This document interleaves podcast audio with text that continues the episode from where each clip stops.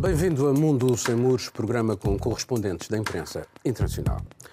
Os Estados Unidos estão de regresso e as democracias do mundo estão unidas. A frase de Joe Biden resume aquele que é o seu maior propósito nesta sua prim primeira visita ao estrangeiro desde que foi eleito mas ocorre numa altura em que as democracias estão na defensiva, ameaçadas pela ditadura chinesa, pela autocracia russa, pelos sinais de recuo democrático bem no seu interior, seja pelas derivas iliberais ou pela desdiabilização das extremas-direitas.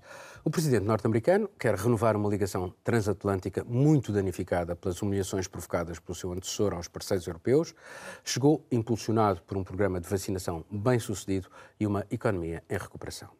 O programa de Biden é vasto. Retirada militar do Afeganistão, despesas militares da NATO, relações com a Rússia e a China, querelas comerciais, questões tarifárias, passando, é claro, pela urgência climática e pela diplomacia das vacinas. Biden anunciou já 500 milhões de vacinas da Pfizer para doar aos países mais pobres. Os Estados Unidos voltam assim à grande mesa das negociações multilaterais, mas com Joe Biden a definir já o lugar que nela pretende ocupar, a liderança. G7, NATO, União Europeia e um encontro com Putin marcam o tempo desta visita. Putin, aliás, não perdeu também tempo a marcar a agenda dessa reunião. A justiça russa considerou extremista a organização do opositor Alexei Navalny e proibiu-a. Relacionado com isto, o caso da Câmara Municipal de Lisboa, mas já lá iremos. Primeiro, a visita de Biden. Catarina, não tem estado cá. Não tenho estado cá, estou de volta. Um, visita de Biden para mim parece-me uma, uma visita quase para, para uma tentativa de apagar memórias do passado recentes um, e uh, uma tentativa, ele próprio disse antes de embarcar no, no avião para a Europa, uh, de mostrar ao mundo que a América está de volta ao que era antes uh, de, de, Donald Trump ter sido presidente. Realmente ele vem para esta viagem para a Europa já com alguns sucessos uh, da sua administração. Uh, tivemos tanto relacionado com a Covid-19, com a vacinação, com esta recente compra de 500 milhões de doses para dar a países mais carenciados, também no G7 tentar convencer outros Estados a doar doses da Pfizer a países carenciados também, ah, mas também temos o acordo de, Paris, ah, que os Estados Unidos regressou e tudo mais. Portanto, há vários sucessos mas uh, para mim é, uma, é uma visita diferente das outras visitas feitas por presidentes dos Estados Unidos. Desta vez, Joe Biden não pode simplesmente vir à Europa e apontar o dedo às coisas que estão a correr mal na Europa e no mundo. Portanto, não é só ir ao Reino Unido e falar com o Boris Johnson sobre o Brexit dizer que está preocupado com a Irlanda do Norte, uh, ou apontar o dedo à Rússia, ou apontar o dedo à China. Nós estamos num momento em que a Europa também tem que apontar o dedo aos Estados Unidos e essas conversas têm que, uh, têm que acontecer. Uh, nós estamos a falar de uns Estados Unidos que há bem pouco tempo teve um ataque ao US Capitol, estamos a falar de uns Estados Unidos onde há terrorismo, onde, onde há uh, uh, school shootings, onde há uma série de, de, problemas, até com os próprios meios de comunicação social e ataques aos meios de comunicação social nos Estados Unidos, há ataques à democracia nos Estados Unidos. E eu acho que é importante para o Joe Biden, enquanto está cá, ter essas conversas um, ehm, e também tendo essas conversas uh, quando está cá, abrir um bocadinho portas àquilo que, que, que pode acontecer no futuro, no futuro, porque muitos países da União Europeia, e por algumas entrevistas que temos visto, não estão completamente convencidos que eh, a América Antiga voltou realmente. Uh, e estão com, com algum receio que o Joe Biden seja só uma coisa temporária e que chegamos a janeiro de 2025 e que vamos ter ou o Trump novamente ou outra pessoa parecida com ele. Miguel, antes de passar para ti, só uma sondagem recente da Pew Research Center em 12 países ocidentais e é muito curioso porque a percepção dos Estados Unidos com Trump uh, era de 34% de opiniões positivas e agora com Biden passou para 62%. Miguel. É, pois eu pego nessa, nesses números e naquilo que a Catarina acabou de dizer e percebe-se que Biden tem um, um programa claro eh, que se pode resumir em quatro palavras, que é Make America Great Again. É o programa de Biden. Uh, e bem precisa, até porque, como referiste muito bem, as humilhações que eh, a União Europeia sofreu, mas sobretudo foram humilhações auto-infligidas que, que, que, tivemos com a anterior administração, com o antecessor de Biden. Eu acho que convém ressalvar duas coisas que a Catarina, eh, obviamente não era exaustivo, mas foi muito importante a iniciativa de Biden com a suspensão da patente das vacinas. Foi uma iniciativa fantástica que teve, eh, criou imensos anticorpos na Europa, por razões óbvias, foi uma jogada de mestre.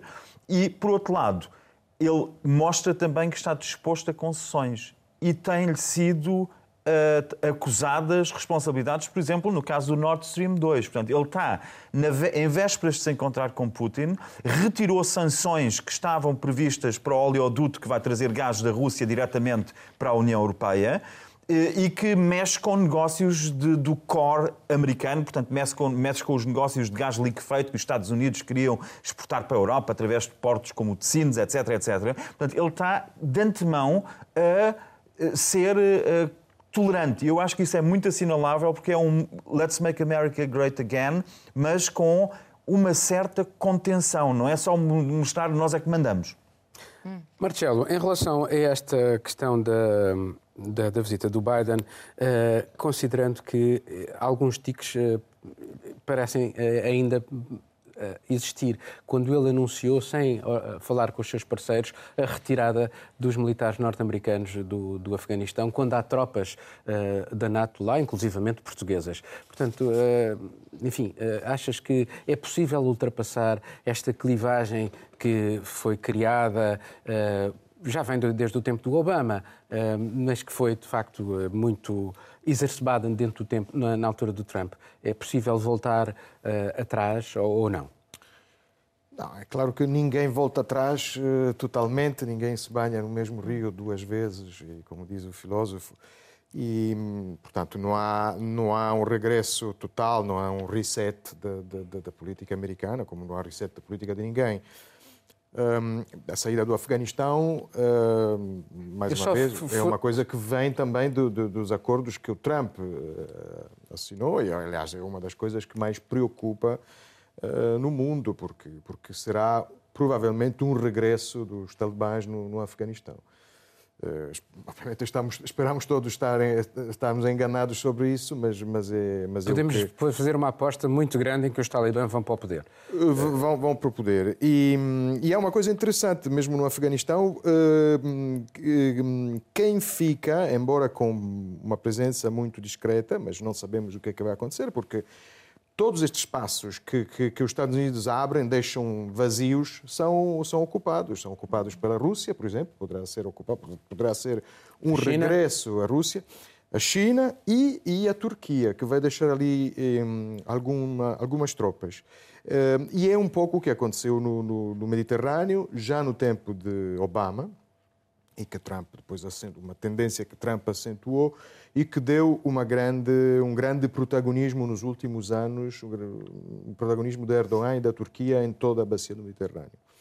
Uh, isto, por exemplo, preocupa, preocupa os atores históricos eh, de, de, do Mediterrâneo, França, Itália. Por exemplo, Draghi vai se encontrar com Biden num tete-a-tete, num encontro bilateral um sábado à tarde, porque, portanto, para além do, da agenda que, que, conhecemos. Há outros, outros encontros e provavelmente, quase certeza, vai-se falar, vai -se falar de, da Líbia, eh, sobretudo, eh, onde a presença turca hum, se tornou nos últimos, eh, nos últimos dois anos muito, muito forte. Praticamente a Turquia travou uh, o Haftar, uh, que estava mesmo prestes a, a tomar Trípoli, e, portanto, é o, o, grande país, o grande parceiro de Trípoli no, e no Mediterrâneo.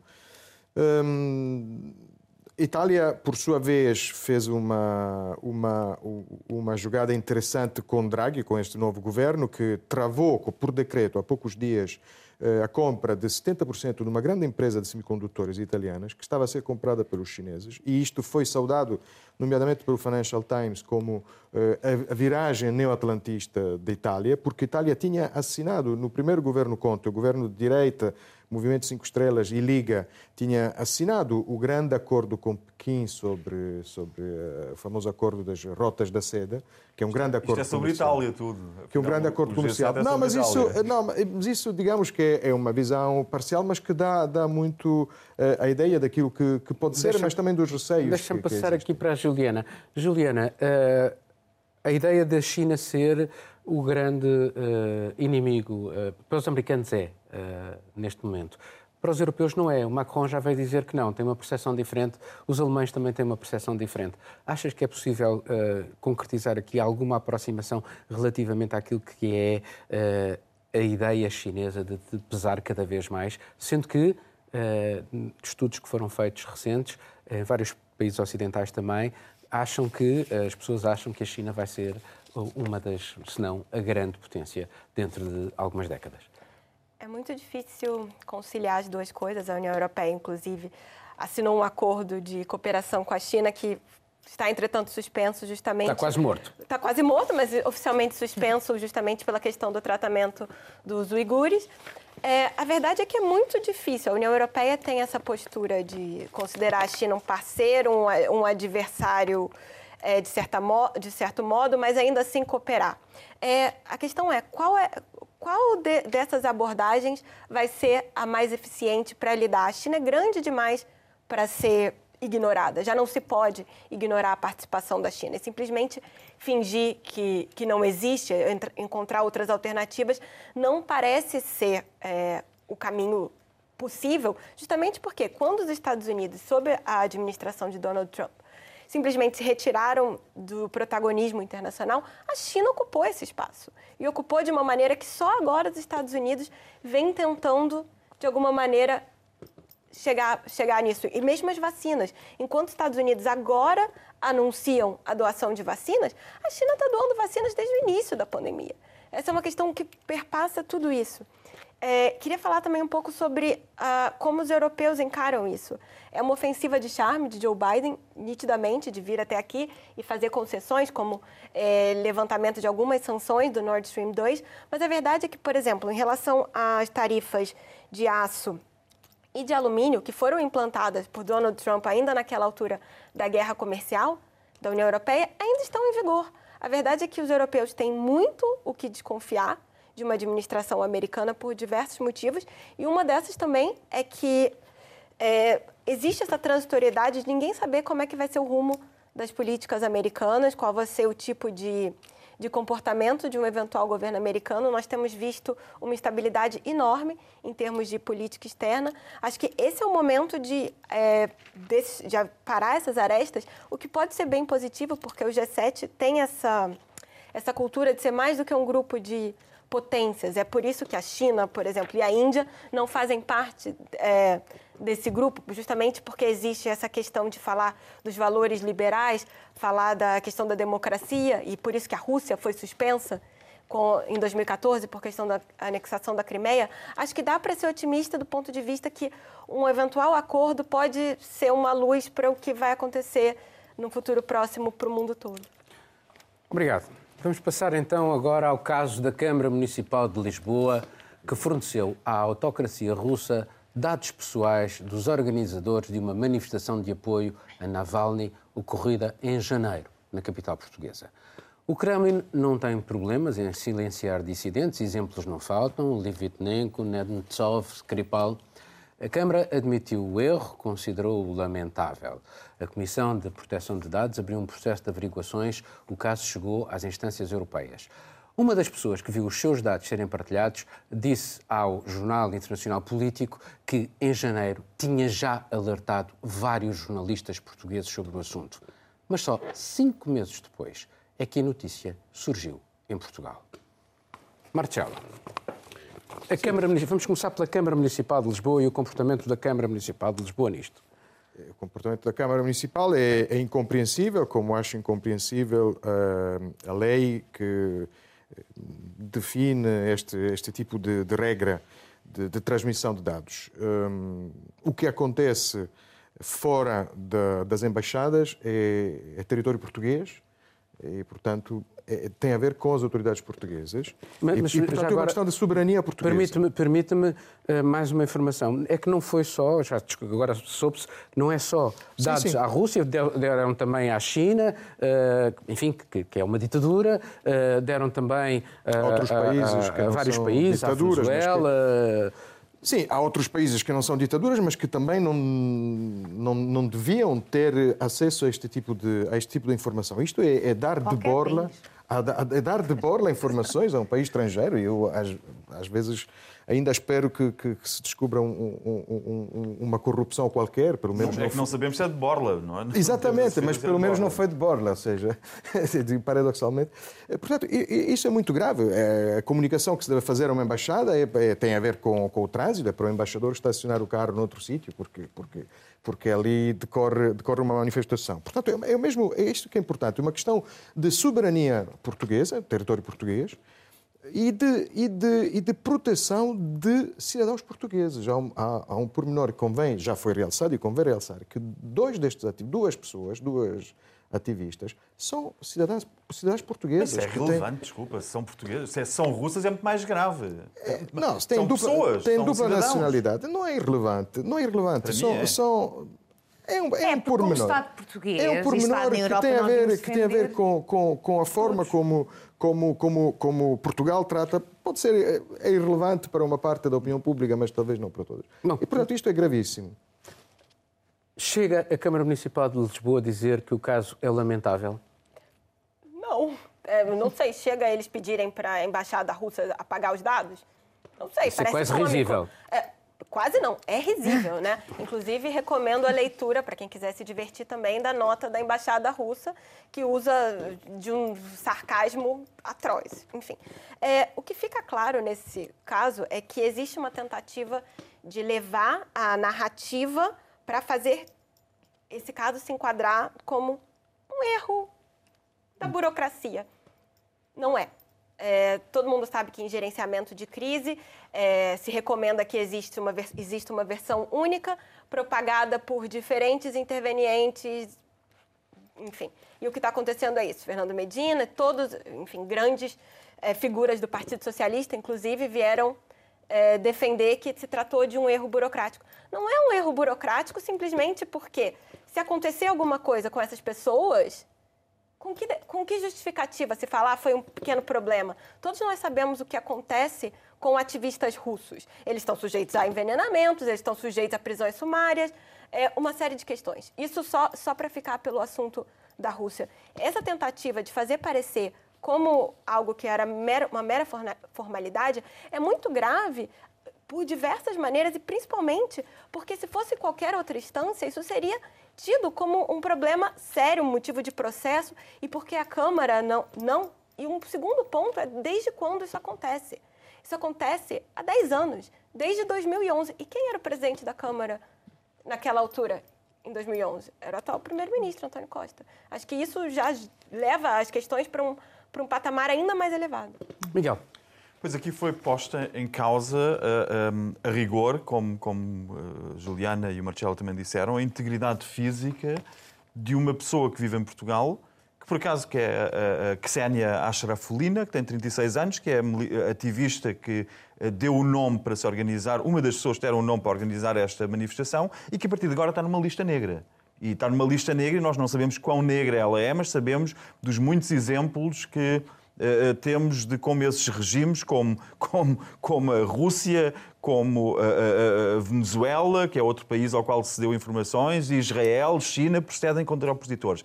Isto, para mim, mostra uma coisa gravíssima, que é a, a, falta, mais um exemplo de falta de cultura democrática que nós estamos a viver, é uma clara falta de cultura democrática, é uma, uma entidade pública, e desculpas não chegam, há responsabilidades a apurar e consequências a tirar porque eh, esta é a mesma Câmara que recusou dar informações a jornalistas que queriam, que estavam a investigar sobre negócios e assuntos da Câmara. Recusou. Houve um tribunal que obrigou a Câmara Municipal de Lisboa a entregar essas informações aos jornalistas. Também recusaram.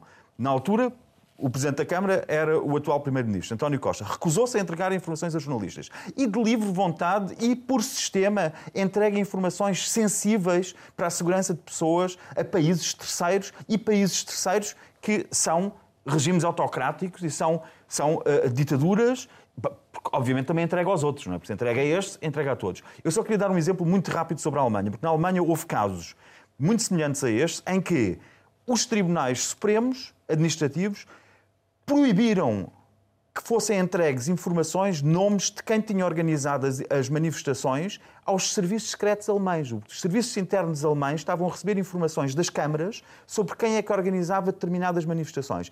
O Tribunal Administrativo disse que isso era inconstitucional. Não se pode pôr em causa o direito, o direito de reunião e de manifestação, nem se pode expor quem exerce esse direito. Portanto, há clara, uma clara jurisprudência nesse sentido e Portugal orienta-se muito, em muitos casos, pelo direito germânico, direito alemão, a jurisprudência alemã, nestes casos da proteção de dados, sobretudo, e aqui há uma violação tão extrema que isto não pode ficar num patamar político. Catarina, sobre a Câmara Municipal de Lisboa. Okay. Um, queria só Antes de mais, dizer que o Marcelo mencionou há bocado que havia aqui uma diferenciação entre pessoa ser portuguesa ou ter eh, duas nacionalidades, ou três, não ou quatro. É, não, não. Simplesmente só... é um pormenor que Sim, torna. Mas eu acho que não é um pormenor. Do, do... Eu acho que é importante referir isso. Nós é vivemos, estamos na União Europeia, vivemos num Estado democrático, os países têm a obrigação de proteger todos tenham nacionalidade ou não. Sim, sim, Portanto, aí a Câmara falhou. Uh, falhou sobretudo os mais vulneráveis. Sobretudo os mais vulneráveis. Pronto, aí a Câmara falhou. Relembrar também uh, que tem interesse para este, para este assunto da Câmara Municipal de Lisboa, que esta semana, na quarta-feira, houve um tribunal russo uh, que basicamente passou a descrever todas as organizações e ativistas que estão afiliados a Alexei Navalny como extremistas. Sim. Extremistas. Portanto, estas três pessoas que organizaram este protesto, este pequeno protesto, um pequeno protesto à porta da Embaixada Russa em Lisboa, em janeiro, agora, neste momento, são consideradas extremistas na Rússia. Portanto, quando voltarem a entrar na Rússia, Uh, mesmo que o Ministro dos Negócios Estrangeiros venha dizer que, vão, que pediram para eles apagar os, os contactos, que eles provavelmente riram-se da cara do governo português quando fizeram esse pedido, um, ehm, eles estão numa lista negra, como, como o Miguel disse. Em relação à Câmara Municipal de Lisboa, tivemos Fernando Medina ontem a pedir desculpa pelo que aconteceu, uh, dizer que é um erro lamentável. Uh, desculpas não se pedem, evitam-se, não é suficiente. estes ativistas, ativistas com quem eu falei, escolheram Portugal, muitos deles escolheram Portugal porque se apaixonaram pela cidade, porque se sentem seguros em Portugal, fizeram uma escolha. Uh, foi pensado virem para Portugal. Uh, muitos deles nem sequer se manifestavam muito quando estavam na Rússia. Por razões de segurança e sentiram que em Portugal era um local onde podiam fazer uh, de uma forma segura. E algo que eu não ouvi ainda a Câmara a falar, falaram de procedimentos internos e mudanças na legislação interna, etc., mas não ouvi ainda ninguém a falar dentro da Câmara ou do Governo sobre a segurança destas pessoas. O que é que a Câmara Municipal de Lisboa e o Ministério dos Negócios Estrangeiros que ontem, quando falei com eles, disseram que não era nada com eles, que, isto era um assunto da Câmara, não era do Governo. Um, o que é que eles vão fazer para, para garantir a segurança destas pessoas no futuro? Eu queria uh, ainda continuar neste assunto, porque não suscita a vocês todos uma interrogação sobre o que é que terá levado os jornalistas portugueses a não dar a notícia em janeiro. Era notícia em janeiro, como é notícia agora. O que terá levado a dá-la agora, cinco meses depois? Miguel. Eu gostava de responder a isso em duas frases. Primeiro, isto revela que há um grau de comprometimento dos jornalistas com. Nem todos, mas. Há um grau de comprometimento. E acho que devia ser, era, era necessário uh, chegarmos a nomes e as pessoas que tiveram conhecimento destes factos e não os noticiaram, darem o nome e explicarem porque é que não o fizeram. Isto não é para name and shame, não, não se trata disso, trata-se de explicarem porque é que não o fizeram. Pode, eu admito até que uma pessoa não reconheça o, o, o, a explosividade de uma notícia destas. Até admito que porque está ocupado com outras coisas, mas expliquem porque é que receberam esta notícia e não a deram. Nós vamos saber pela, pela a, a, ativista, pela cidadã luso-russa que está em causa, vamos saber quem é que foram as pessoas. Eu quero saber. E quero que as pessoas que souberam disto expliquem porque é que não deram. Foi o, o, o, editor que disse que não podiam dar? Foi o acionista do jornal ou da televisão que disse que não podiam dar? Houve alguma interferência que impediu que estas notícias fossem dadas? E a segunda frase, esta foi uma frase longa, a segunda frase é muito simples. Nestes assuntos, nestes assuntos, falem com os correspondentes estrangeiros, porque nós não temos não estamos comprometidos dessa forma e temos liberdade para investigar aquilo que achamos que é de investigar. eu vou passar agora outra vez para ti, Catarina, porque eu sei que tu tens informação que ela falou com vários jornalistas. Vários jornalistas. Não foi só com um. Não foi só com um jornalista. Uh, a informação que eu tenho é que durante o protesto, Em janeiro, dia eu estou a 18 falar de de em janeiro, janeiro. foram vários jornalistas cobrir esse protesto. Nessa altura, a ativista em causa já tinha ah, a informação na mão dela que a Câmara Municipal passou os contactos à Embaixada Russa e Os ao dados?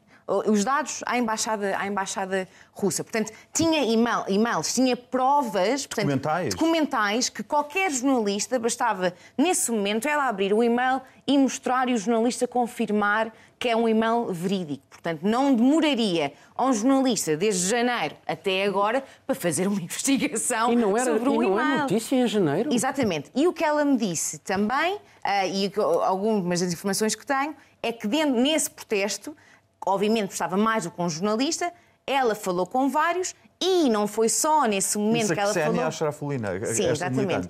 E ah, posteriormente, nos meses seguintes, tentou convencer outros jornalistas a pegarem ah, nesta, nesta história. Portanto, ah, o que me parece a mim, durante uns tempos, ela quase que andou, por favor, olhem para esta história, eu tenho aqui uma coisa É um para vos atestado de contar. pobreza, realmente. É, completamente. Juliana. Completamente. Isto dá para duas, quase duas leituras. Ou, eh, enfim, dá para várias. Mas, Não, eu, eu acho que é muito difícil nós colocarmos todo o jornalismo, toda a comunicação social no mesmo patamar. Porque existe uma questão do que o repórter quer fazer e o que editores e direção permitem que eles façam. É, muito provavelmente, pelo, ela chegou à base da pirâmide, não chegou ao topo de quem toma essas decisões. Então, acho que é muito o que o Miguel falou. É entender por que, que essa máquina que gere o que é ou não notícia em Portugal não permitiu que isso fosse. E por que somente nessa altura que nós já nos encaminhamos para as eleições autárquicas, é, isso sai? É, é uma questão, foi, foi intencional esperar? Não foi? Por que, que não foi dado antes, quando havia, não sei, eh, eleições presidenciais, quando estávamos a sair de campo? É, existem uma série de questões que poderiam ser suscitadas nesse momento, que devem ser. Agora, como, como responsabilizar é, nesse momento é, os gov- enfim, a Câmara Municipal de Lisboa ou quem quer que tenha sido responsável, direto ou indiretamente por isso, se vai ter que envolver o Ministério dos Negócios Estrangeiros ou não, por isso se existe esse manto de silêncio. O problema é esse, o manto de silêncio só protege é, esse, esse comportamento, para dizer no mínimo, descuidado em relação a dados de ativistas e de outras pessoas. Marcelo, se tivesses pegado nisto em janeiro, não era notícia? Era notícia sem dúvida. Deixa-me só eh, dizer uma coisa, porque há pouco passou a ideia que eu eh, defendo que, que Mas não vamos ter muito tempo, Não, mas eu deixo, eu deixo. não defendo que os portugueses devem ser defendidos mais que outros seres humanos. Eh, A ideia é que eu acho que isto ainda, ainda escapa, pelo menos à parte da opinião pública e também dos, dos governantes, é que cada vez mais nós saudamos, foi o tema da abertura do, do programa, o- vai haver um encontro entre, entre Biden e Putin. Tudo isto é muito bom para nós que, que eh, somos a geração que viveu ainda a Guerra Fria. Tudo isto é positivo. E, e caíram muitas cortinas de ferro e muitas fronteiras. E, portanto, há muita gente, isso se calhar escapa a algumas pessoas, que vivem me- mesmo entre, entre países e vivem numa condição, aliás, nós até somos exemplos disso, de, de- de pessoas que têm o dia a dia dividido entre países. Portanto, torna isto, se quisermos, ainda mais grave. Sobre a tua pergunta, é muito simples. Obviamente, abriu-se, o que a Juliana disse, tem a ver com, com as lógicas de- de- de- das redações dos jornais e, neste momento, abriu-se um espaço que torna a notícia muito interessante, porque estamos Mas não em era notícia eleitoral. interessante naquela altura da Era manifestação, interessante, era na altura interessante. da prisão do, do, do Navalny? Sim, claro. Há, há uma, há uma, leitura, uma leitura mais ingênua, que obviamente eu não, não aceito, que por acaso coincidiu com o facto da Rússia ter declarado todo o movimento pro É possível guardar uma notícia durante Mas é cinco possível. meses? Obviamente, obviamente, eu não, com isso não, não posso dizer que os jornais que a publicaram eh, respondem a outro tipo de agenda política, mas é claro que, que se criou um interesse. Há notícias destas, por exemplo, a notícia da, da- dos nomes que tinham sido eh, comunicados à Embaixada de Israel, de alguns ativistas pró-Palestina, que saiu, eu vi a notícia no site da RTP em 2019, ninguém ligou muito eh, a este tipo de notícias. É claro que aqui esta eh, teve todos os todas a, tem todos os ingredientes para se tornar uma notícia bombástica por causa por causa da Rússia, por causa do, do de, de Navalny e por causa também da, da campanha eleitoral na Câmara de Lisboa. Mas por isso é que eu acho que é tão importante as pessoas darem um passo em frente, as pessoas que receberam essa notícia em primeira mão, não esperarmos que a cidadã, que a pessoa em causa diga os nomes, mas que as pessoas deem um passo em frente e expliquem. Porque eu admito que tenha sido, a notícia tenha sido dada por desconhecimento a um jornalista da Bola ou da revista Maria. E, obviamente, aí o interesse é diminuto, não é?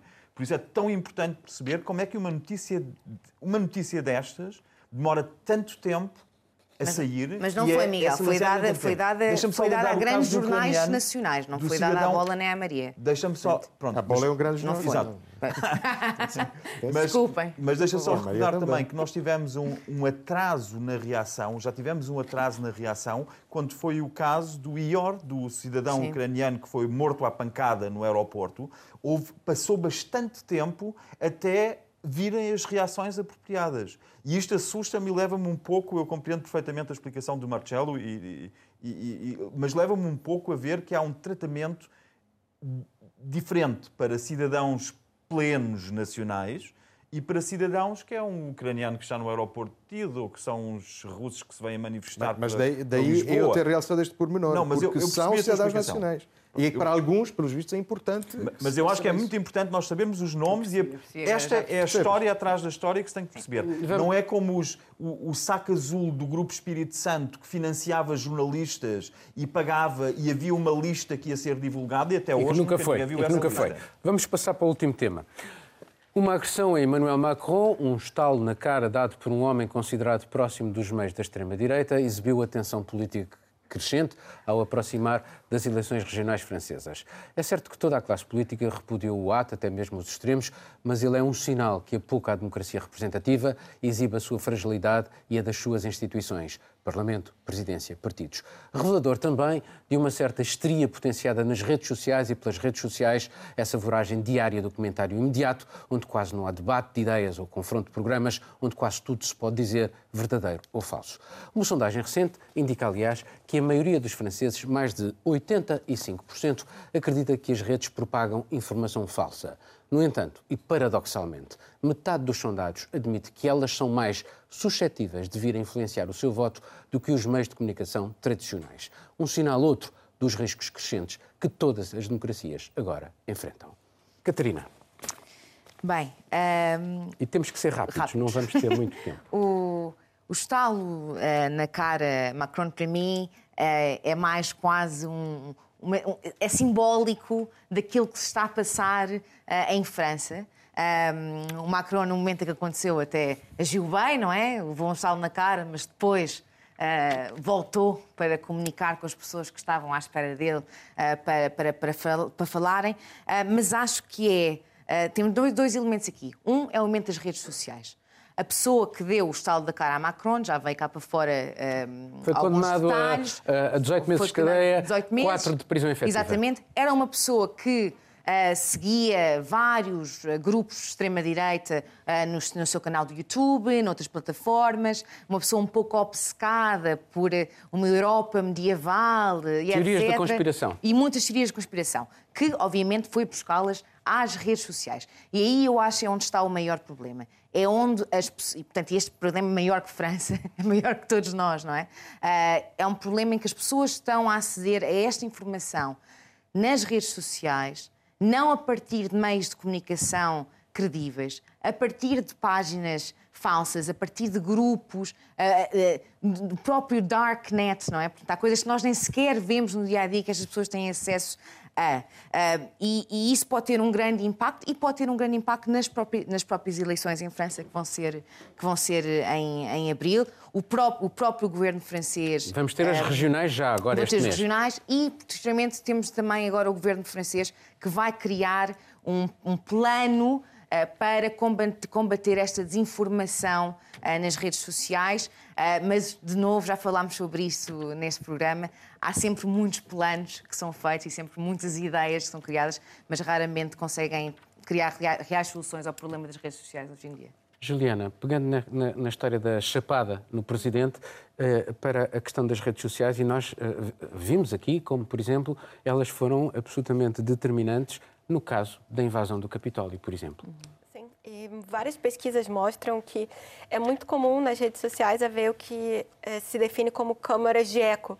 em que simplesmente as pessoas ficam presas numa bolha que só ecoam aquele mesmo raciocínio que um determinado grupo tem. Isso potencializa cada vez mais uh, as pessoas só interagirem naquele mesmo circuito de comportamentos cada vez mais extremistas, porque os algoritmos fomentam isso com aquela questão do também vai gostar de e mostrar cada vez mais conteúdo relacionado e cada vez mais é, extremistas, que é uma questão também que nós já abordamos aqui várias vezes, é, é indissociável é, a questão da desinformação nas redes sociais, esse é o episódio que deixa nítido isso, mas ao mesmo tempo também expõe novamente a questão: o que fazer? Porque nós vivemos, por exemplo, na Ásia, um momento intensivo de que governos tentam controlar o que é posto em redes sociais agora. o MOD, por exemplo? O MOD. Em vários outros países, a Indonésia agora está com uma nova legislação para é, obrigar que as plataformas retirem conteúdo em quatro horas?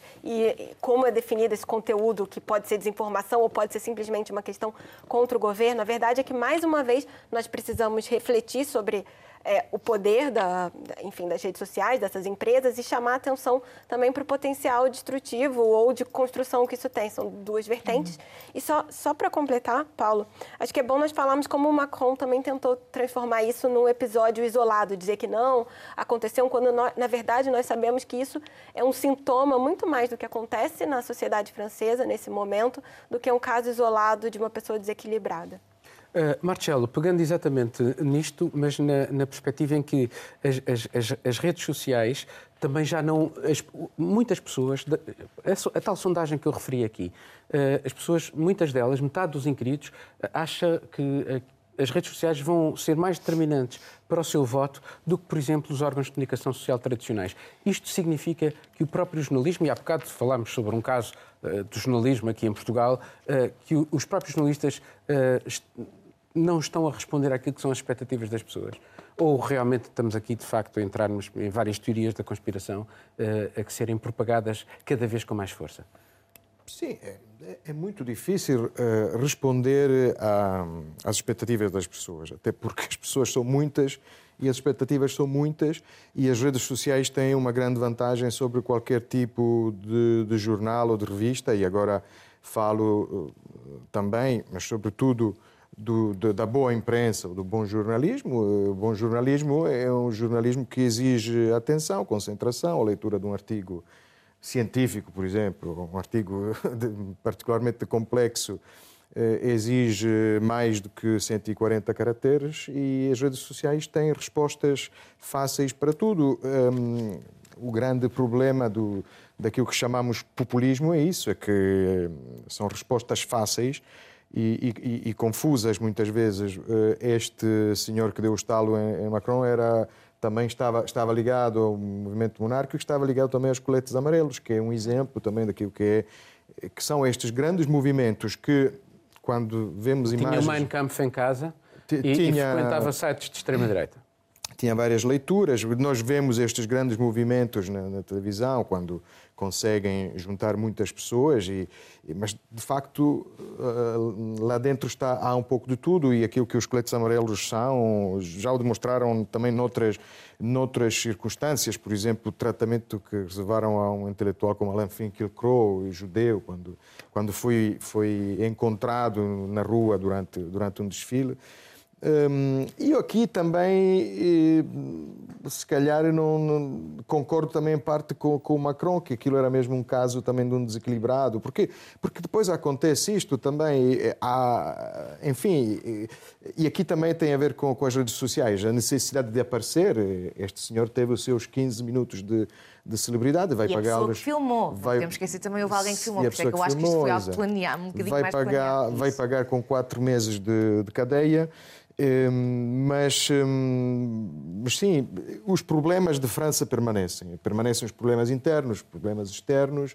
Hum, e, e pronto. E, aliás, um dos problemas, só para concluir, tem a ver com uh, todos os partidos declararam a sua solidariedade a Macron. Há uma pessoa famosa que ainda não é um candidato oficial das presidenciais, que é Eric Zemmour, que é um, um opinionista muito popular um na politólogo, direita. Não é politólogo, é um, É um polemista. É um polemista mu- muito popular e que disse alguns merecem as bufetadas. E é um exemplo daquilo que dizíamos, acho, na semana passada, eh, quando um populista torna-se mais razoável, mais moderado, neste caso a Le Pen, deixa sempre um vazio que outros estão prontos a ocupar. Miguel. Bem, quanto à, quanto à internet, é bom não esquecermos que nós, aqui no Ocidente, estamos também sujeitos a uma censura permanente e crescente na internet. Há indícios preocupantes disso, há factos já conhecidos. Eu tenho amigos artistas plásticos que não podem pôr as suas obras, eh, não podem pôr as suas obras, publicá-las no Facebook, porque serão, foram censuradas.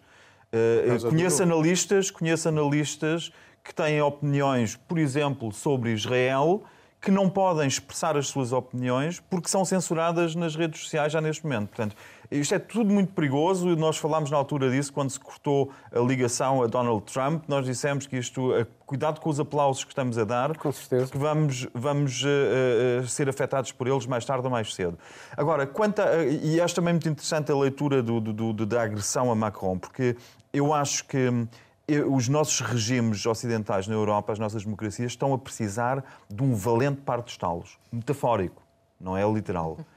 Porque se não houver um violento par de estalos de quando em quando às nossas democracias, isto vai acabar com um uppercut no queixo, literal, e as democracias vão ao chão. Portanto, as democracias precisam de ser acordadas de quando em quando.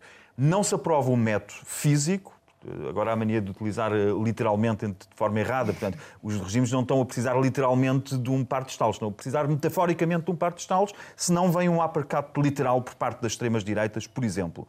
E o que nós temos aqui é um estalo, não é eh, há uma certa tradição das, dos bolos que são eh, tirados para a cara dos políticos, dos sacos com tinta. Nada disto, nada disto é agradável, desejável, nem defensável. Mas tem de nos fazer refletir que alguma coisa está mal e chamar-lhe um caso isolado acho que é ir pelo caminho errado. Bom, vamos fazer uma ronda final. Eh, o que é que vocês estão a tratar eh, aqui em Portugal? Vou começar por ti, Catarina. Bem, esta semana, para além da Câmara de Lisboa, fiz uma pequena reportagem também sobre como é que o comércio, a compra e venda de drogas está a mudar eh, devido à pandemia e como é que se está a tornar mais digital. Juliana. Também falei sobre a questão das drogas aqui, mas com base no relatório europeu e agora a Câmara Municipal de Lisboa.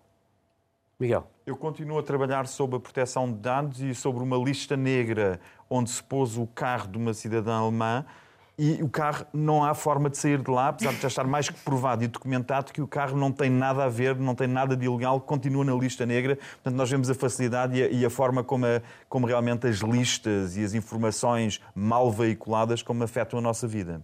Marcelo. Eu- não tinha nada, mas agora surgiu este caso de- da Câmara Municipal que provavelmente vai ser aceito. Normalmente nós também, como a Juliana explicou há pouco, Bom, está na assim, imprensa internacional. hierarquia. Eh, e, portanto, vocês são jornalistas internacionais, portanto, é, provavelmente vão pegar no caso. Obrigado a todos. E assim terminamos este programa. Estamos de volta dentro de uma semana. Tenha dias felizes.